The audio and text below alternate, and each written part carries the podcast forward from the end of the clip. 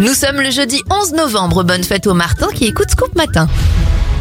L'événement de la journée, c'est l'armistice de 1918, signé à 5h15 et qui marque la fin des combats de la Première Guerre mondiale. Un an plus tard, en 1919, c'est en Angleterre que l'on procède à la première minute de silence, une minute qui en durera en réalité deux. La tombe du soldat inconnu est inaugurée à Paris en 1920 et en 1940, la société Willys dévoile son véhicule polyvalent, la désormais célèbre Jeep Willys. Bon anniversaire à Calista Flockhart, l'actrice vue notamment dans Ali McBeal, elle a 57 ans, 59 pour Demi Moore, le présentateur d'M6 Jérôme Anthony a 53 ans, et 47 bougies sur le gâteau de Leonardo DiCaprio, vu notamment dans Titanic ou encore La plage. Je vous souhaite un bon jeudi.